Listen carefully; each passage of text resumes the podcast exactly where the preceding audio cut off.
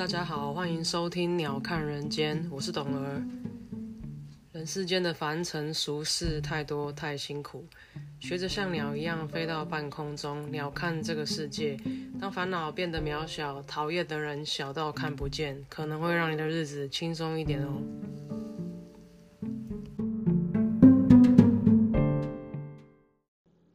Hello，大家今天过得好吗？今天是我看一下，嗯。一月二十三号星期一，也是大年初二。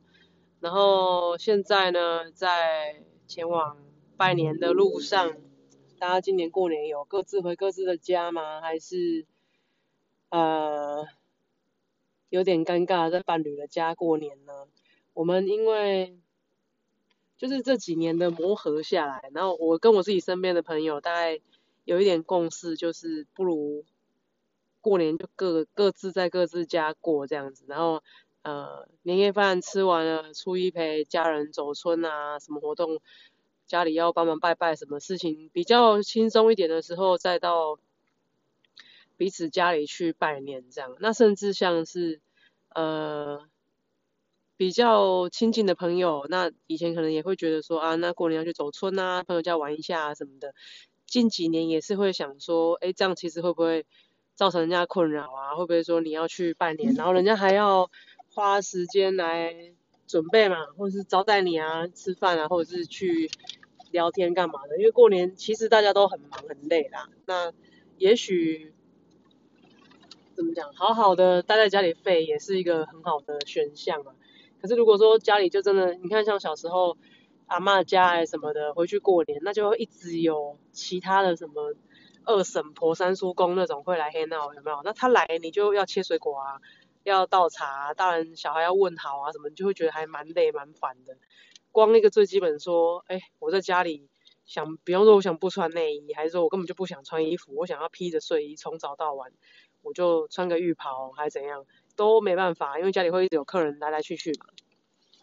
所以今年我就想说，哎，也许可以，呃，就是再飞一点。让自己再轻松一点。那对于很很很亲近的朋友，可能传个简讯关心一下，然后或者是你把它放在心里想念就好，不要特别在过年这个时候去呃去走动吧。就是因为我真的觉得大家都很累啦，然后就给给人家一些休息的时间。不要说人家当然再好，他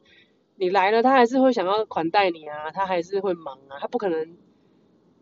就是一个很居家的状态，你来他家就走进去坐这样子，可能也没办法这样子啊，就是还是会觉得 人家也有家人啊，然后有自己的事想做，或者是可能他就什么都不想做，想要瘫着而已，那就不要特别在过年的时候去打扰人家这样。然后嗯，最近还有什么可以跟大家分享的？我想想看，最近吗？我花蛮多时间在整理跟打扫的，因为平常工作很忙嘛，那难得放假，我就把我的住处啊，我的可能车啊、机车啊什么的，我就做了一些比较深度的打扫。这样，当然平常平常我因为我我自己是觉得那种，就是平常你如果像一个你的生活就像一个渔网，那如果有一些小细缝、小破洞，你平常就要修补了，你不能等到说那个洞变大了你才要补。比方说有人真的完全不打扫。他到过年才要一年一度的大清洁，这样，那你可能烧起来就会很可怕，不管是纱窗的那个那种沙尘啊、累积啊，那些悬浮粒子粘在上面，一整年你都没有清的话，等到过年才清，真的很可怕。你知道有一种那个有点像是除尘纸，可是它比较高级，好事都有卖的一种除尘扫扫把嘛，它不是扫把，就是一个手持的一个东西，那它那块就是清洁的。除尘布是可以替换的，哇，那个东西很贵，你知道吗？它一大盒没有几片，然后可能四五百块，但是它清洁能力确实很好。它过去就是在那个纱窗这样一挥过去，纱窗的脏东西都被咬下来，但是那个东西就变非常的脏，没有重复利用的可能，你就必须要丢掉。我记得那一片东西可能要几十块，对不对？那你可能清一面落地窗的纱窗，可能至少要两三片才够，就它其实还蛮贵的，但是好用啦。那你当然基于那种永续使用的立场，你当然希望可以是，我先买一个纱窗刷，但是因为后来是仙女用的，我也不是很确定它好不好用。但它就是你刷完把脏东西刷下来，你可以用水把把脏垢吹，就是洗掉，那你就可以再再再继续利用这样子。我目前还是在看这样的东西啊，当然便利很重要，但是也是要兼顾环保嘛，因为毕竟，哎，讲到这个，我觉得台湾真的是。我们就是一个狭长很小的岛屿，然后人口密度非常的高嘛，对不对？其实这样子的条件，我们不太有骑汽油机车的条件，你知道吗？跟跟烧香拜拜这件事情，因为我们已经，你知道整个土地已经被过度使用了，然后人口密集到，其实你好好呼吸都有在某些地方都有点问题。然后加上在过年时间，大家疯狂烧金纸跟拜拜，我觉得我的肺都快烂掉了。就是除了二手烟的危害，你知道那个人靠很近，别人抽烟就是真的就是会影响到你。然后除了这样二手烟的危害以外，过年这些烧金纸拜拜啊，你看空气中在漂浮的那些悬浮粒子，我觉得非常受不了了。然后何况是它还会透过你家里的窗户啊、门缝啊飞进来，那种就感觉更讨厌。而且台湾几乎是三步一小庙，五步一大庙，哎。那庙那么多，又没有做一些这种烧金纸还是烧香的管控，我觉得危害还蛮大的，可能更甚于这些骑机车啊一些老废车辆排放的废气，大家的肺真很可怜的。最近才又听到一些就是可能亲戚啊什么的，然后又又因为就是有些肺腺癌的问题，然后身体很不好还是什么的，但是他未必是抽烟的人哦，抽烟的人还未必得肺腺癌，肺腺癌通常都是长时间在。呃，就空气比较不好的地方活动的人啊，或者是我甚至听过很喜欢慢跑的朋友，然后他也是得肺腺癌，因为他就你知道慢跑你就是会用力呼吸嘛，然后你可能生活或慢跑的环境又空气不好，那你可能就真的很大量的在吸进这些对你很伤害的空气或者是这些悬浮粒子。如果有一天政府可以很有效率推行说，就是台湾就是禁止烧金子跟点香，我一定会投那个政党，因为这个是完全我需要很量身打造的东西，这样。我也觉得这个是从根本解决问题啦，就是心诚则灵的。你为什么拜拜一定要烧那么多香？那尤其是一些很乡下的庙，它完全没有环保意识，他就会他就会讲说，他这个庙要要八炷香，一个人要八炷香，要十二炷香。他有，因为他有这么多口炉子，他不像有一些台北市的庙，因为比较有环保意识，他就会说一炷香代表全部的炉子这样。那呃，你可以一炷香走遍整个庙，拜完那几十个神明，然后你最后插在一口炉，我觉得这样子是比较折中的办法。那你一个炉一一一炷香真的没完没了啊，一个人十炷，然后你看你每天香客多少人，很不 OK 吧？对，然后呃，讲到庙，我又想到，我不知道各位有没有遇到那种会让你比较有灵感的庙。所谓灵感的庙，我也是这几年比较有感想。因为我过去去拜庙，就是我喜欢的庙，因为我小时候会去参加那个，我爸妈会帮我报名那种佛光山的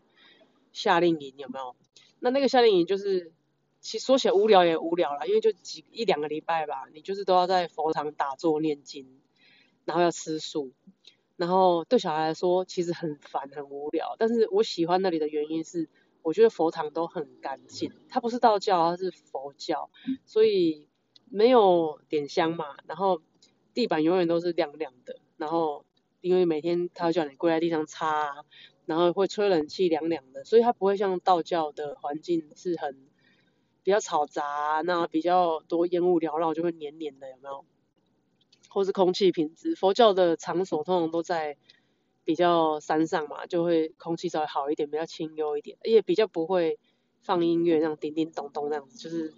吹唢呐啊，南管北管这样，你会嗯有点精神耗弱的在听这些东西。那我小时候就佛光山的那个夏令营，就就不是就要住几个礼拜嘛，然后我就很喜欢，因为我很喜欢在地上诺嘛，儿童的时候，然后那个地上因为就很干净啊，什么大雄宝殿啊什么的，佛光山的什么三宝殿那一类的吧，反正就我就觉得很干净，在地上滚来滚去很好，然后永远都有冷气。所以就凉凉的、冰冰的。那去夏令营的时候都是夏天嘛，就觉得这佛堂很舒服。这样，除了要念经，我都会很不认真。然后吃素我会抗议，这样，我就我不喜欢吃素食。然后其他我都觉得还 OK 啊，就是还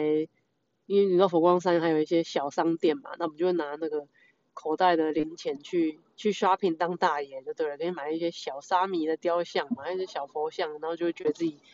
很有消费能力这样。那是小时候对佛光山夏令营的回忆。呃，回到刚刚讲什么？讲到过年大家在干嘛？过年哦，我们家传统就会玩那个象棋麻将啊，就是象棋骑马炮，因为那个是从我呃阿公阿婆那个年代就传下来，就是过年就是大家一起玩，那就变成有一点传统这样子，我觉得也不错，因为它就是其实就是一个仪式感，然后。大家一起玩，那金额也不大，就五十块、一百块，就是玩一个大家团聚在一起，一起做一件事情的感觉吧。那每个人家里应该都有自己这样子的活动。我倒是在今年有发现几个蛮特别的点，因为我一起工作的同事有几个人是不想回家的。那我觉得每个人原生家庭都有自己的状况，所以我也不会去追问这些。那只是因为我们本来一起住的地方在这十天当中是会断电的，就是他就是等于是做一个管控就对了，希望大家都不要留在这里。然后因为那个几个也要过年嘛，也要休息，所以这些朋友他们就很尴尬，因为又不想回家，或是不能回家，然后又。公司没地方让你住嘛，所以他们就变成被迫要找住宿，或者是去朋友家窝一下这样。那嗯，过年去朋友家这个事情，就真的要看你们交情到哪里啊，然后会不会造成人家困扰这样子。然后有时候其实是自己脸皮薄，你知道吗？就嗯，我我其实也懂那种就是出门在外或者是寄人篱下的感觉啊，所以就。很多时候我都觉得尽量尽量要可以设身处地帮人家想啊，就是感同身受，因为有时候你不在那个处境，你不知道那样子有多辛苦啊，所以也不太需要去评论人家这样子吧。那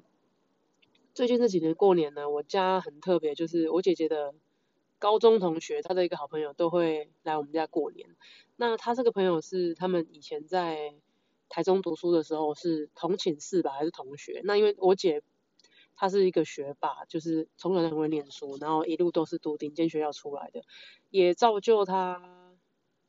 你知道，因为以前就真的是，你知道万般皆下品，唯有读书高这样子嘛。那我姐因为从小就很会念书，然后一直都是就是模范生啊，然后全校第一名那种的。那她也一路读到很好的学校去，然后毕业，然后现在在呃公务单位就业这样，然后。我为什么会讲到他呢？是因为他这几天有一些行径让我觉得不是很高兴。因为从小他只要会读书，他可以不要做大部分的事情，比方说分担的家事啊什么。那我爸妈其实对他都非常的，我觉得是溺爱嘛，就睁一只眼闭一只眼这样。他只要说他要念书，他就是全世界最大的，对了。那本来分配好的家务工作，他都可以摆烂，摆烂的结果都是我做，然后。呃，我就很不爽了，因为明明讲好，比方说一三五是他，二四六是我，可是后来就一到一到七都是我，我就会觉得很堵然这样。那你去找大人申诉，大人就会说，因为他要念书啊，就哎这句话突然打翻就是所有他们自己定下的规矩，然后我就懂了。几年以后，我发现这个规矩就是没有规矩嘛，就是只要他不要，那全部都要我做，意思就是这样子，其他都不用讲，因为我没他会念书嘛，我也没有他得宠这样子。然后，当然就这样一路成长。我觉得到我可以，我还蛮早就独立的。那到我可以独立的时候，我就很不愿意跟他共用东西，或是共享空间，因为我们生活习惯差很多。而且他其实讲白话就是会欺负我啦，所以我不喜欢这样子。然后我不是没有跟他就是抗衡的能力，只是我选择不要，是因为我认为我父母亲会伤心，如果我们吵架的话。然后，所以我也不是很喜欢他。嗯，我我记得我跟我朋友聊过，我评论那个。家人的方法，因为家人是一个天生注定的关系嘛，对不对？就是你不能决定你兄弟姐妹是谁啊，你父母亲是谁嘛，堂兄堂弟之类的。我评论他们的方法，就是今天如果我们没有血缘关系，我会不会跟你当朋友？你的 personality，你的人品、人格，我能不能跟你当朋友？评论完之后就是不行嘛，所以那这样子我就觉得我看的比较开，就是好，那我今天跟你在同一个屋檐下一起吃饭，只是因为。我们透过同一个管道，就是我的母亲来到这个世界上，然后因为这层关系，所以我我们这一世做兄弟姐妹嘛，那不是我自愿的，我也我不情愿，可是我没得选，那我的做法就是现在比较成熟了啦，就不会去跟他吵架是干嘛的，就会觉得，因为父母亲都还在，那我们就在同一个屋檐下，我们就和平相处。几天以后假放完了，大家回自回去各自工作岗位，就自己过自己的这样。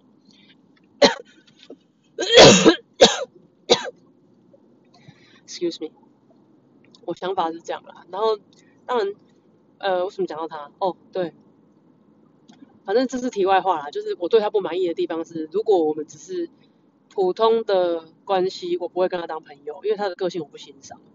然后撇开他的坏话，嗯，他的朋我刚刚讲他的朋友 A 好了，就是 A，我记得，嗯，一年前的这最近这几集应该有讲到，在大概一年前的集数里面有讲到，他的朋友来我们家过年，结果喝了一碗鸡酒之后昏倒的事情嘛。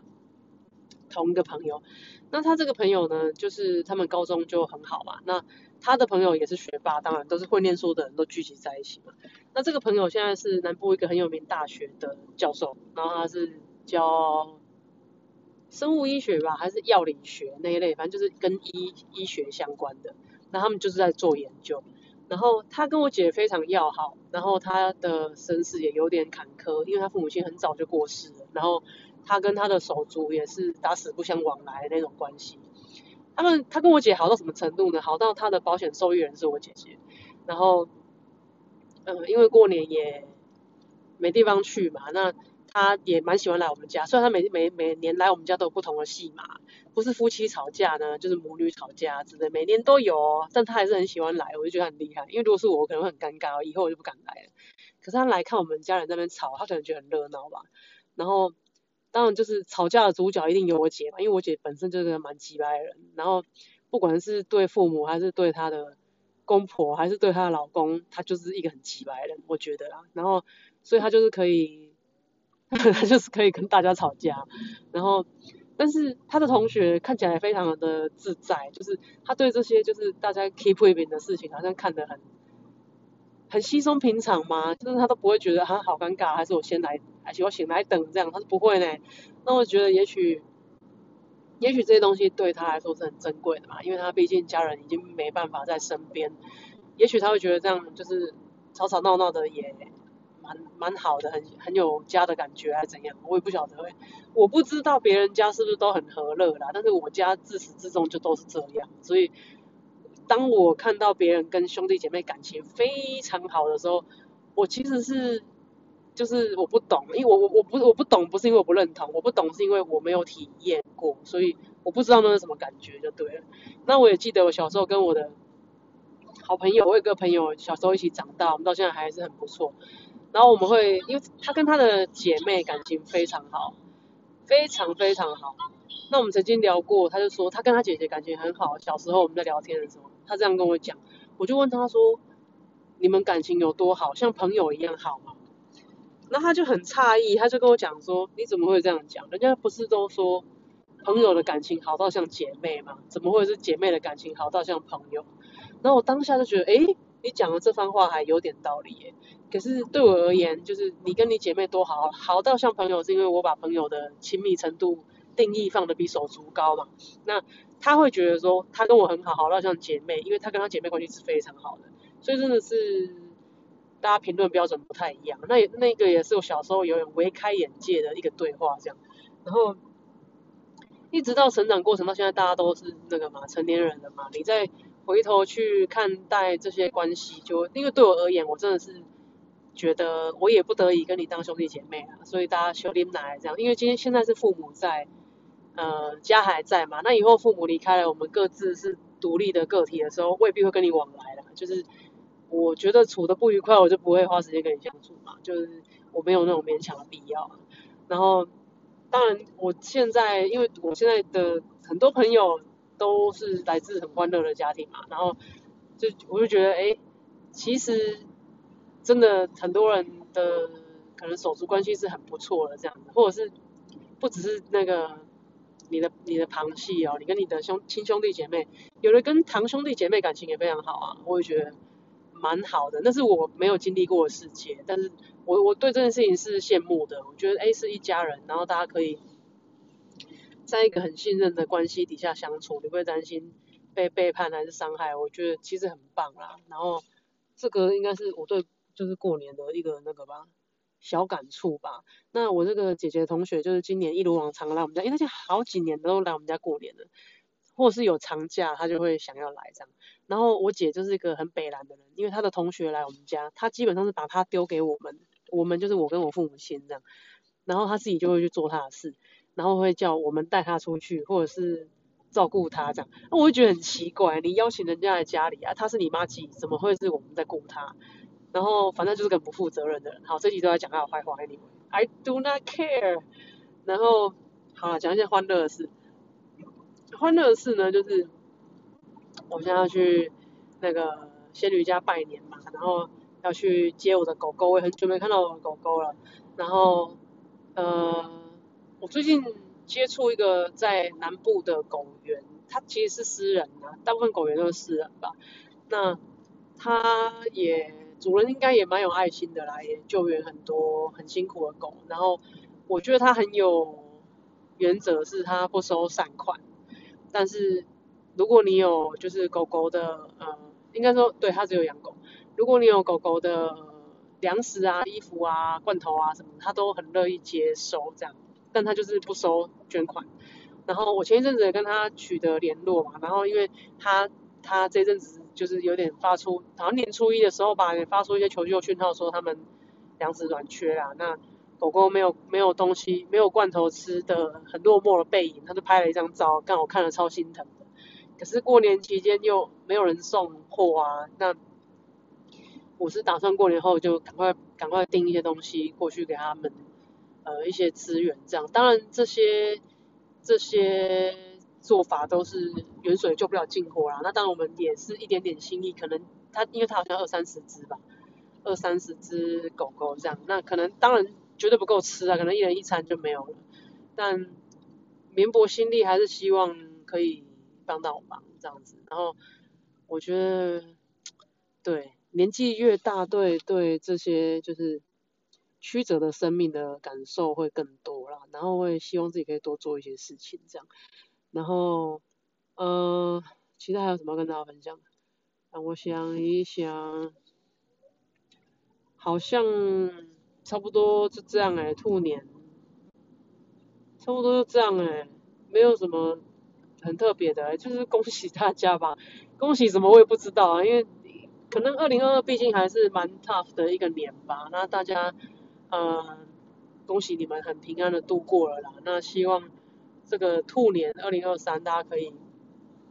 顺顺一点，然后人家讲扬眉吐气嘛，可以之前努力耕耘的东西都可以在今年看到一些收获这样。然后呃，身体健康很重要，嗯，跑步到底要不要戴口罩？我觉得肺腺这个事情真的大家要评估一下，空气真的很不好啦。然后也不晓得靠政府可以做到哪里啊，人民还是要有一些自觉啊。你说政府可以管制你烧金子、骑机车，可是你不遵守也拿你没皮条，还是很多人在稻田里面烧垃圾啊。那能做多少是多少咯，这一辈子都希望大家可以好好的啦。然后呃，新年快乐咯。然后还有什么？没有了啦，就这样了哈，拜拜。